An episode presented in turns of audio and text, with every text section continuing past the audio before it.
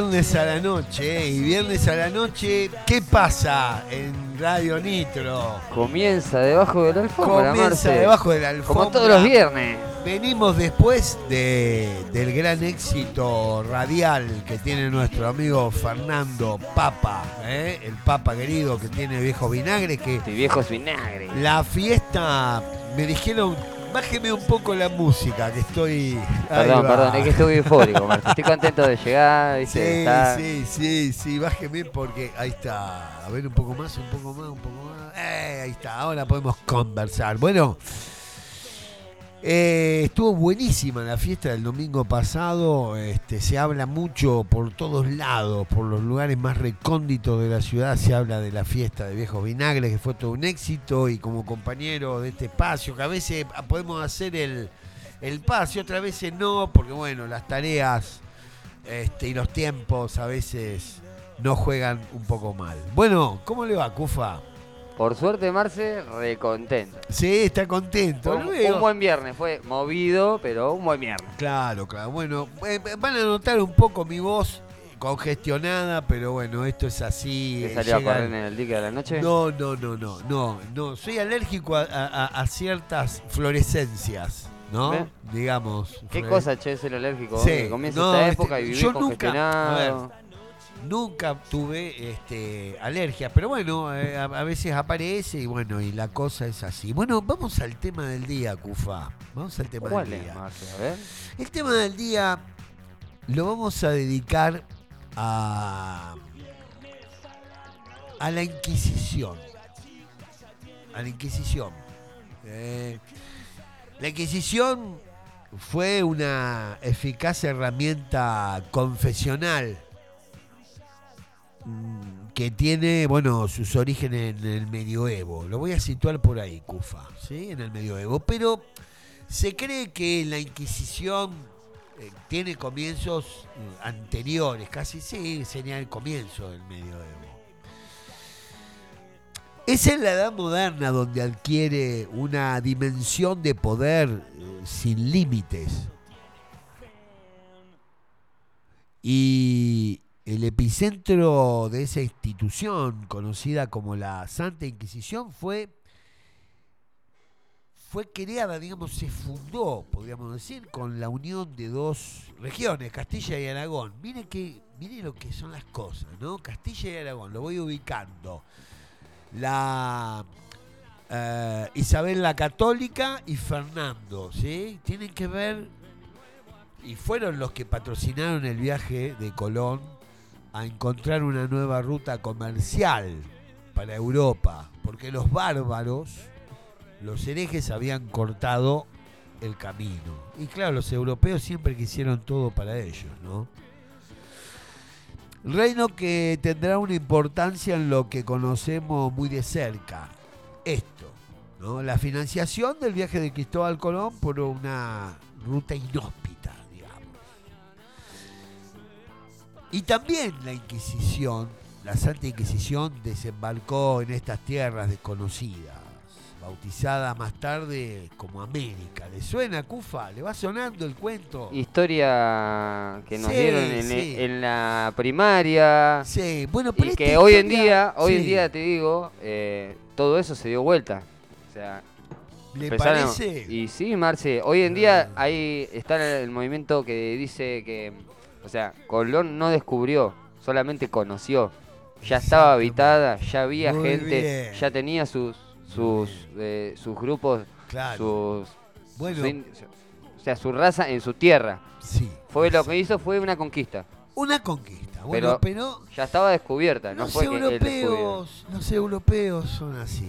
descubren, encuentran, pero en realidad cometieron eh, aberraciones, conquistas, pillaje, esclavitud, todo eso viene de ahí. Yo no conozco negros que hayan esclavizado blancos, por ejemplo, todavía. No, Fueron esclavizados, pero no porque eran negros, porque eran resistentes para trabajar. Hasta que apareció la máquina y bueno, la historia sigue. Pero déjeme ir un poco porque la, la- la historia no es una, una cuestión lineal. Yo creo que la historia es una relación causal de curiosidades que van tomando una forma a veces que mientras estoy hablando de la Santa Inquisición, ¿sí? tiene que ver incluso hasta con el presente.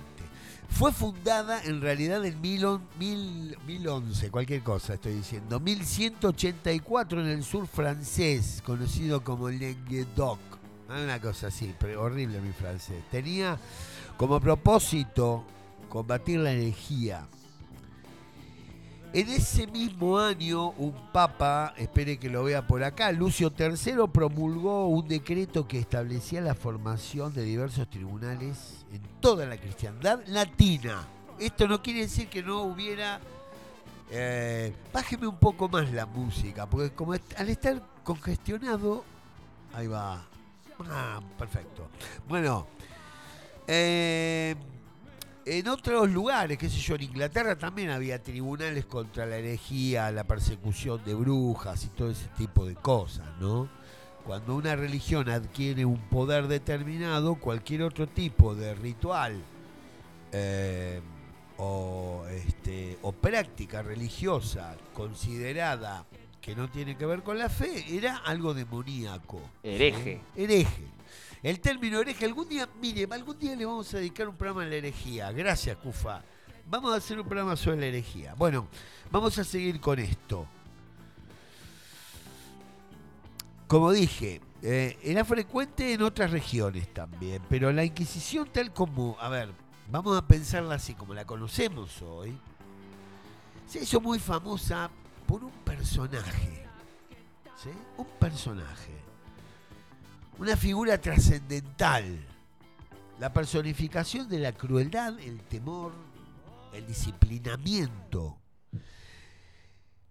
Era un presbítero dominico castellano, confesor, mire usted, de la reina Isabel, la, ca- la- la católica, ¿sí? la que dice que Colón le paró un huevo, es genial esa. ¿eh?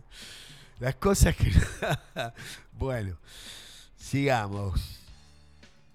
Fue el primer inquisidor general de Castilla y Aragón en el siglo XV. Estamos hablando de Tomás de Torquemada. Este hombre fue adquiriendo notoriedad a raíz de su encarnizada persecución a musulmanes y judíos de la España de esa época. ¿Por qué musulmanes y judíos? Porque eran razas y y eran religiones que no que no tenían que ver con lo que profesaba el cristianismo, que ya era una institución muy poderosa, pero tenían plata los árabes, los los moriscos y los judíos sabían sabían generar riqueza.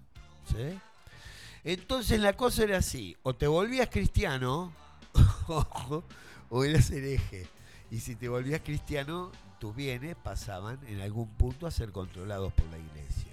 Había que financiar campañas también, ¿no? Mira cómo se va uniendo la historia, qué interesante. La causa fue, como siempre, económica, puesto que, como dije, los tipos tenían poder, tenían poder. Y había que hacer una ofrenda a la Santa Iglesia Católica. Fue uno de los principales defensores, Torquemada, del derecho de Granada que obligaba a los judíos que se negaban a la conversión a ser expulsados de España. Miren qué año, 1492. Una vez que los europeos dicen que descubren América, mientras la realidad es que fue conquistada brutalmente. El estilo de Torquemada, le cuento el estilo de Torquemada, un muchacho para invitar a comer con los amigos, Torquemada. tenía un estilo confesional y para hacer delatar, para botonear, ¿sí? Como se dice en el barrio, buchón, ¿sí? Batidor. Delatar. Batidor, el delator, el delator. Incluso por medio de la tortura, a un tipo le decía, sí, loco, estuve con el diablo, porque era tan insoportable el dolor de la tortura, que ya no, ya se había vivido tanto dolor que terminar en una hoguera era una liberación. Había logrado Torquemada hacer creer que el fuego curaba las almas impuras. Cada una de estas formas tenía las características de una crueldad sin límite. Había hasta invenciones de instrumentos de tortura. Sí, Hay un museo de las torturas, de las máquinas de tortura de la Sí, bueno, a Torquemada le cabía, como dicen los pibes, la sádica. No eran sádicos. Eran fanáticos, realmente fanáticos. Su fama se estableció, por supuesto, en las grandes hogueras, a la vista del público, era un teatro. Ver cómo se. Y la gente, del, entre el terror y, y la- y- y el horror, por supuesto que delataba cualquier cosa. Que un pajarito era el diablo. Era, era, mu- era- Control de masas. Sí, sí, sí, sí, sí, pero, pero muy siniestro. Miedo, ¿eh? sí, sí, sí. pero muy siniestro. Porque esta es la institucionalización de la crueldad y del espectáculo del castigo. Tenían un fin específico esto. Dominar la subjetividad a través del sufrimiento dirigido al cuerpo. Sede material de lo que en esa época se pensaba que se le atribuía al cuerpo. La sede del alma. Quemamos el cuerpo, se purifica el alma. Un horror. Si había pruebas, muchas de ellas forzadas por la obstinación de encontrar indicios de herejía, brujería, lujuria o cualquier signo de presencia demoníaca, es a través del tormento. Y el fuego donde la vida corrompida encontraba el camino a la purificación. Toma. El cristianismo terminó convirtiéndose en una cruel y obsesiva y fanática máquina de imposición de valores morales, tan similar a lo que los primeros cristianos sufrieron, mire usted qué casualidad, en manos de la Roma pagana. Curiosidades de la historia. Parece que el odio y la crueldad siempre, siempre regresan.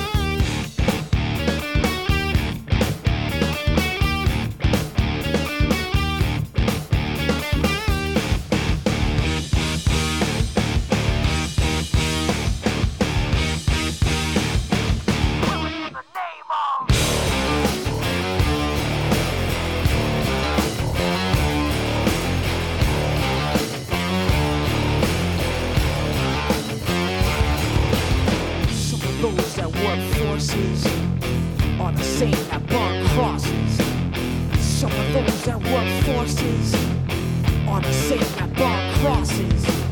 Some of those that work forces are the same that burn crosses. Some of those that work forces draw the same that burn crosses.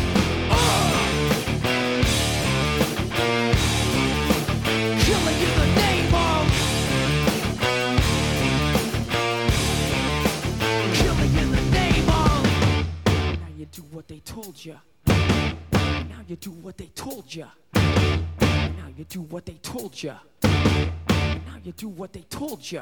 Now you do what they told you. Now you do what they told you. Now you do what they told you. Now you do what they told you. Now you do what they told ya. Now you do what they told ya. Now you do what they told ya.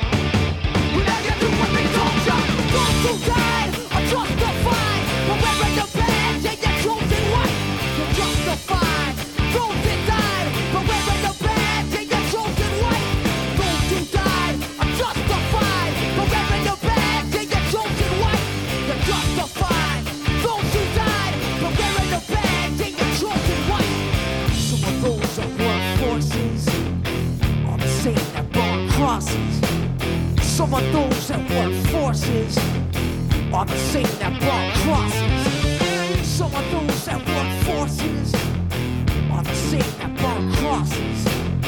Some of those that work forces are the same that burn crosses.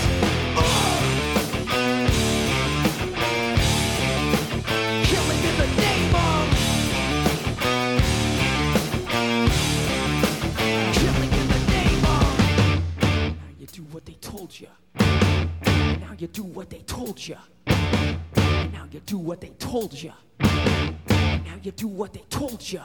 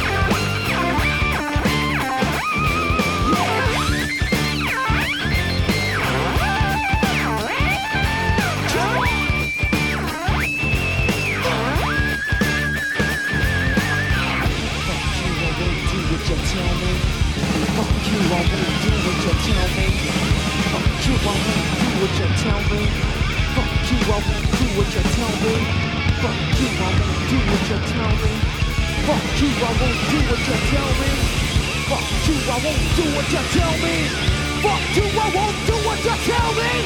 Fuck you, I won't do what you tell me. Fuck you, I won't do what you tell me. Fuck you, I won't do what you tell me.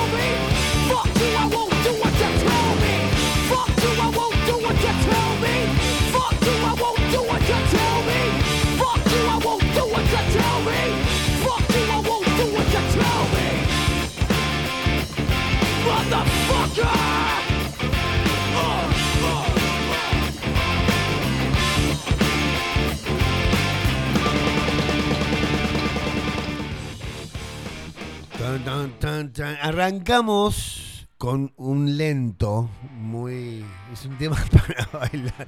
Un Con- tranquilito. con- arrancamos con todo. Bueno, aquí estamos, amigas, amigos, en debajo de la alfombra, Radio Nitro, nuestra casa, y vamos por las vías de comunicación. Vamos, vamos. WhatsApp 24946444643 Spotify, busca lo mejor de Radio Nitro Tandil y encontrate con el contenido de la 96.3.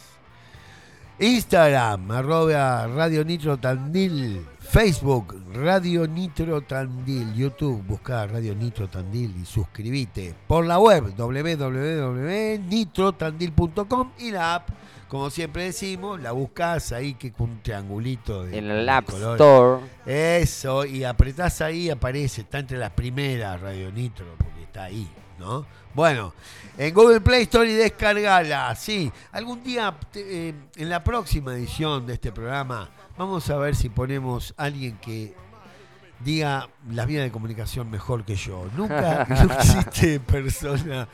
No, no, no, Eh, Marce, no, no. Es solo una cuestión Yo de lo actitud. veo en negro y me mira, y yo lo miro, y yo sé que me está hablando de lo mal que leo. Sé que me entendés, Marce, con la mirada. comunicación. Bueno, bueno, pero aquí estamos, aquí estamos. Y vamos a seguir con el tema, ¿eh? con el tema de hoy. Bueno, es así, la historia tiene mucho de- del odio, del odio y del, castigo, de la eliminación de aquel que es diferente, de esa imposibilidad de que con el diferente algo pueda ser constituido en el marco del acuerdo.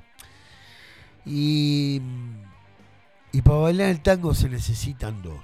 Entonces, eh, el tema es que hay uno que quiere bailar el tango solo y eliminar a su partener. Y Las cosas no salen bien así, aunque por ahí la historia esté plagada del odio. La potencia del odio, la ira, eh, la encolerización, tienen la expresión extrema en la crueldad. Y está sostenida eh, toda esta historia en, algo que tiene que ver con la pasión. Pues la pasión no es solamente el apasionado, contento, el del amor, eh, la novela turca. No, no, el odio es una pasión, amigas y amigos. También es una pasión. Porque el encolerizado está apasionado de su ira, es un apasionado de su enojo. Lo sostiene, lo argumenta, lo vive en el cuerpo. Torquemada no era un tipo, decía, vamos a quemarlo. No, sabía lo que estaba haciendo. El producto de ese hombre habría que ver cuál fue. La pasión no, no es exclusividad del amor. El odio es un afecto primario que puede volverse ingobernable y peligroso. Y en la historia de la humanidad esta pasión provocó movimientos y acontecimientos imposibles de olvidar. Eh, la maquinaria, la industrialización de la muerte que se produjeron en los campos de concentración en la Alemania nazi es la industrialización de la muerte, es el horror. Pero las hogueras en las grandes plazas que se reunían, todos, todos tenían que ir a ver cómo un semejante moría entre alaridos insoportables, el fuego que purificaba su alma. Eso es el espectáculo mortífero de la muerte también, produ- producido por supuesto por valores que eran cristianos porque el nombre es cristiano, pero pero el fanatismo, el fanatismo, la irracionalidad, la imposición del poder y de la única verdad conduce a estos horrores.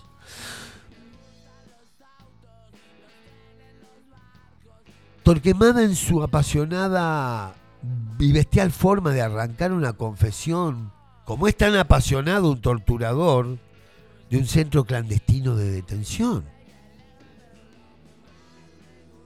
O, el torturador se cuestiona, uy, pobre tipo, lo estoy haciendo sufrir. No, hay un goce.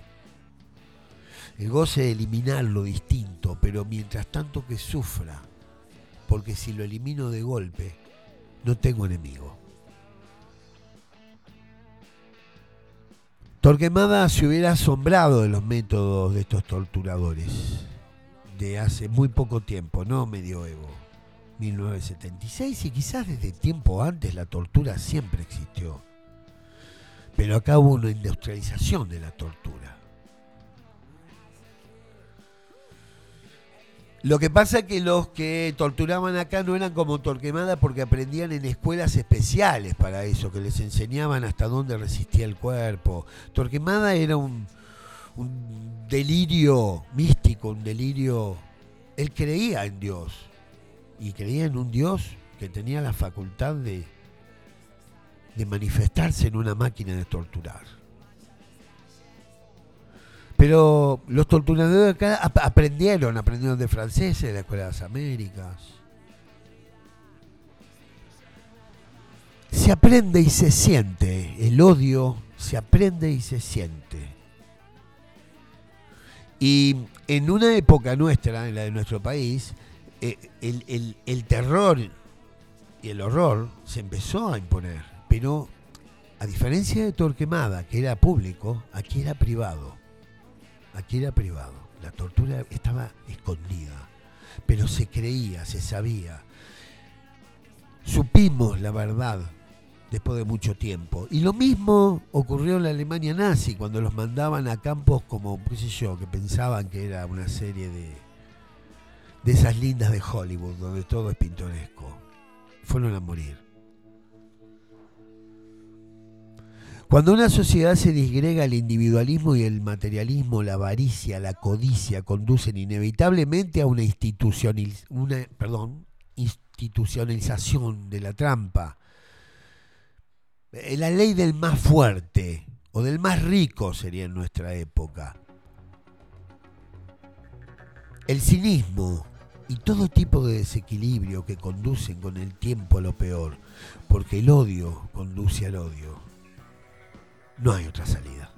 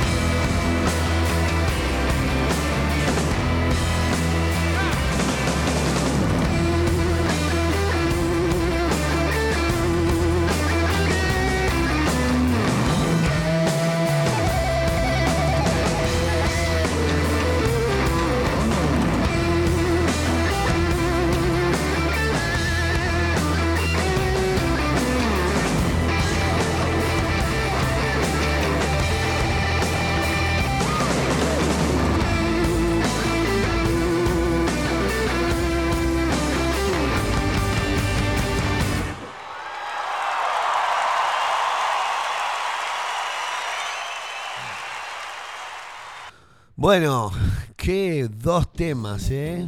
Dos- Ojo, mire, mire con qué me espero. ¿Con qué me esperó? Me faltó el Sí, acento porque de la este infierno, Marce. Sí, sí, bueno, eh, algún día vamos a tener que hacer un programa también para Soda Stereo, juntar a Soda Stereo y a Redondito de Ricota, que hubo en una época una suerte de, de como de... Que si eras de sodero, era como un bando y era- Sí, viste. Había dos bandos. ¿Por qué no había dos locos distintos? No, eran dos bandos. esas son grietas pelotudas. Exactamente, hay una grieta. Son grietas pelotudas porque eh, eh, hay, muchas conexiones poéticas entre ambas, entre ambas cabezas, porque estaban viviendo eh, un clima, un clima de la época, que era el mismo, pero desde miradas diferentes, ¿no?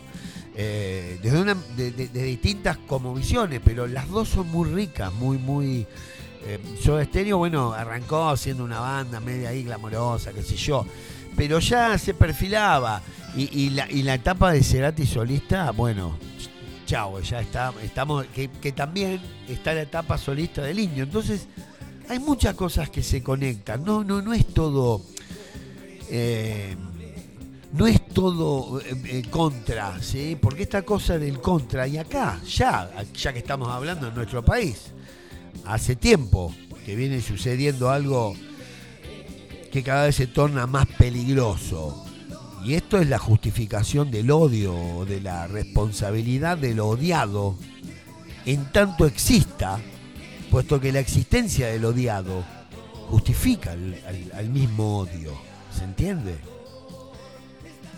La historia argentina es una historia de pasiones y de odio. Eh, unitarios, federales, y, y siempre estuvo esta cosa del odio, del otro, del otro, el otro como maldito, mal hecho y que había que exterminarlo. Una historia que tiene ribetes mitológicos, porque si hay algo que le otorga movimiento al mito es la ira de los dioses. Los griegos, ¿saben que los griegos, por ejemplo, categorizaban la ira como una pasión por excelencia? ¿Sabía Cufa eso usted? Para ellos la, la- la ira era la pasión, porque era de los dioses. Se peleaban, se tiraban con rayos. bueno. Ahora, situémonos en el presente. Días atrás se desarrolló el juicio a la expresidenta, a la que se la vincula con una serie de hechos que la fiscalía, de una forma muy torquemadesca tal vez, considera delitos. Haciendo un paralelo, sí, ¿por qué no? Hace un paralelo con Torquemada. Serían pruebas de herejía. La palabra corrupto es la sustitución de lo que muchísimo tiempo atrás se decía hereje. Corrupto puede ser cualquiera y hereje también. Y no es caprichoso comparar o asociar el despliegue teatral, el espectáculo persuasivo de los fiscales, eh, como eran Luciani y Mola. También teatralizaron, salían en la radio como que, eran próceres. Así era la Santa Inquisición. No importa la verdad. Una vez imputado, sea quien sea, de algún tipo de desviación de la fe, ya estaba su sentencia escrita. Y aquí pasó más o menos lo mismo. En la causa vialidad se repite lo mismo. Cualquier argumento, cualquier presunción, toda retorcida maniobra consistentes en interpretar, digamos, y forzar una narración inconsistente también.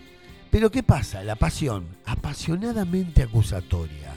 Era apasionadamente acusatorio lo que escuchábamos por la radio y que y, y sumado esto, sumado esto, el otro, el otro como el hecho maldito. Un juego de palabras que tuerce caprichosamente la verdad con tal de saciar esa ira, ese odio, esa pasión desenfrenada que viene siendo cada vez más fuerte ¿eh? y que viene de tiempo, viene estimulada desde hace mucho, mucho tiempo atrás. En la Inquisición, Cufa, no había lugar al uso de la defensa. Ahí el defensor, creo que había uno, un sacerdote, qué sé yo, pero bueno, dale, sí, vos estuviste con el diablo.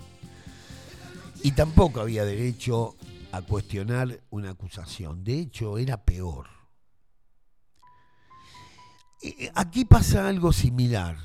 No puede, el acusado no puede hablar, siendo que hay leyes que, que- que dicen que sí, que se puede defender, pero no, no puede hablar. El juicio sigue y seguirá, pero todo el escenario montado en esta apasionada militancia del odio, del segregacionismo, de la estigmatización a través de cualquier argumento, incluso el más disparatado y delirante, conduce esto a, a- hechos que en muchos sectores de la sociedad incluso de la política parecen estar adheridos a una especie de inquisición nada santa o tan siniestra, tan siniestra, que solo puede mostrar a lo que es capaz de llegar y justificar.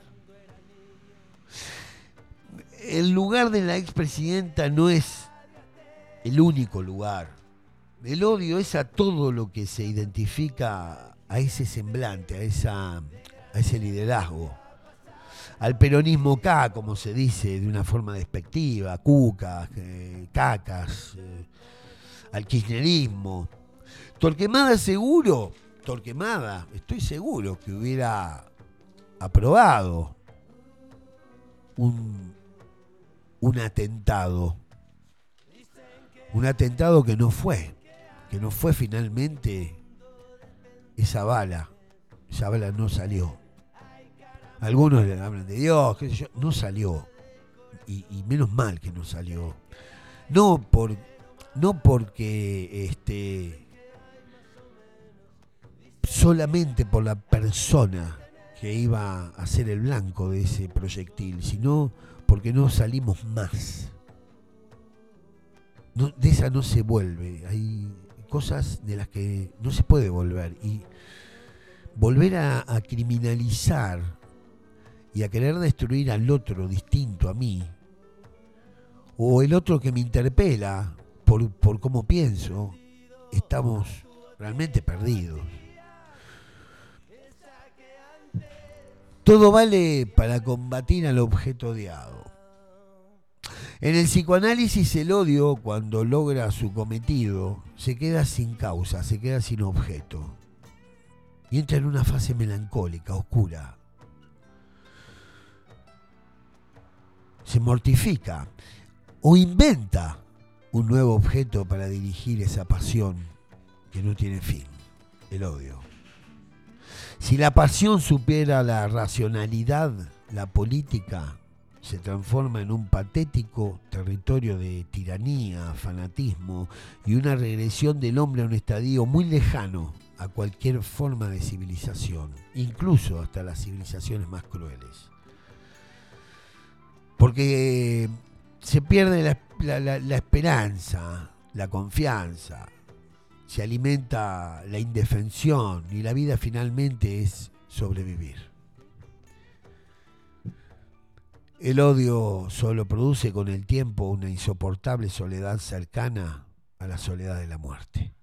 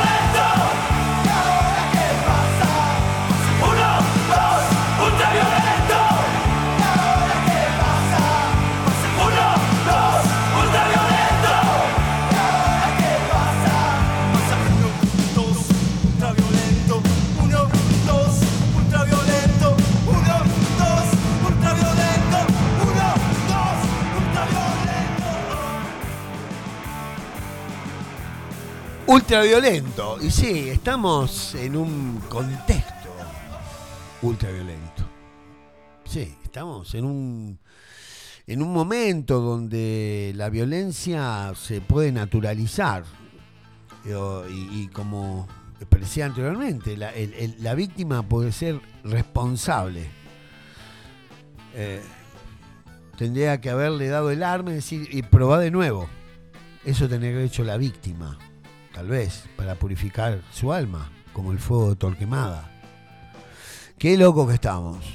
Qué loco que estamos. Qué loco que estamos. A ver. em, cualquier forma de magnicidio. ¿Por qué es un magnicidio? Porque es una persona que tiene una. un- un- un- una capacidad de ser conocida y, y ser eh, amada, ser odiada,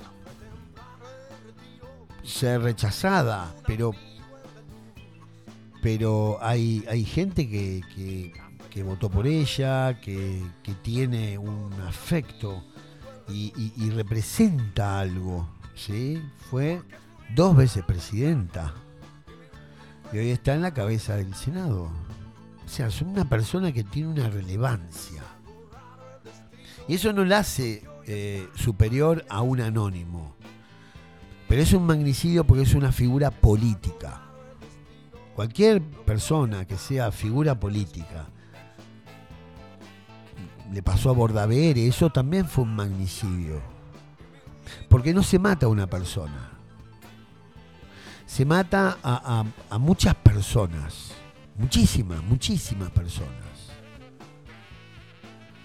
No, no se resuelven los problemas de las diferencias políticas con, con un asesinato o con un fogoneo permanente por televisión de lo que, digamos, de los esos programas periodísticos políticos que, que- que cada vez parecen menos programas periodísticos y políticos, sino que parece una hoguera de vanidades para ver quién odia más. ¿Quién odia más? Y mucha gente que está mirando la televisión en ese momento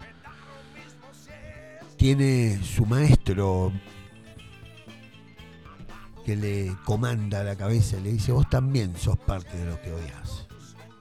Pues no se puede ver esa clase de programas basura de televisión, donde solamente el odio, el rechazo, el segregacionismo, la soberbia, la soberbia de sentirse superiores a esa chusma que nos viene a molestar. Que si se pone perlas, que si se pone zapatos eh, caros. Joder, si la política fuera una cuestión de pilchas, ¿cómo estaríamos? Porque hubo gente muy bien empilchada que nos hizo pomada, trajes y uniformes bien planchados que nos condujeron a a cosas terribles. Entonces, me parece que esta aventura que tuvimos hoy de pensar en Torquemada, traerlo por estas regiones, es para, para no perder de vista que todos tenemos un Torquemada adentro también. ¿eh? Empezó por mí. Y no, no, no nos conduce a un buen camino. Eh, trae no trae esperanza para nuestros hijos. Estamos preparando generaciones para seguir odiando. Así que si podemos olvidarnos de Torquemada, amigas y amigos, mejor. Muchas gracias por estar ahí. Eh, nos vemos el viernes que viene. El viernes que viene, Martín, ¿Sí? como siempre. Ah, Venimos a disfrutar y 20, a compartir un rato con los oyentes. Sí, a poner buena música. Qué linda música pasamos. La hoy, verdad ¿no? que tuvimos una No, lista pasamos, hoy. dice el máquina. Pasamos, eh. No, es las manos mágicas del hombre que está en la pecera, ahí, lleno de teclas. Gracias, gracias, Marce. Sí. ¿Qué, qué sería sin usted? Mirá, se escuchan los ¿Se bomberos. escuchan los bomberos o, o- o- o no serán No, la... no, se escuchan los bomberos. Los muchachos salen No. corriendo a socorrer, a Sí. salvar a alguien. Bueno, posiblemente si son los bomberos es porque está Torquemada jodiendo. Jodiendo con la quema. ¿Se dan cuenta? En definitiva, estos hechos, estos acontecimientos así aleatorios, de esas cosas también está hecha la vida y la historia.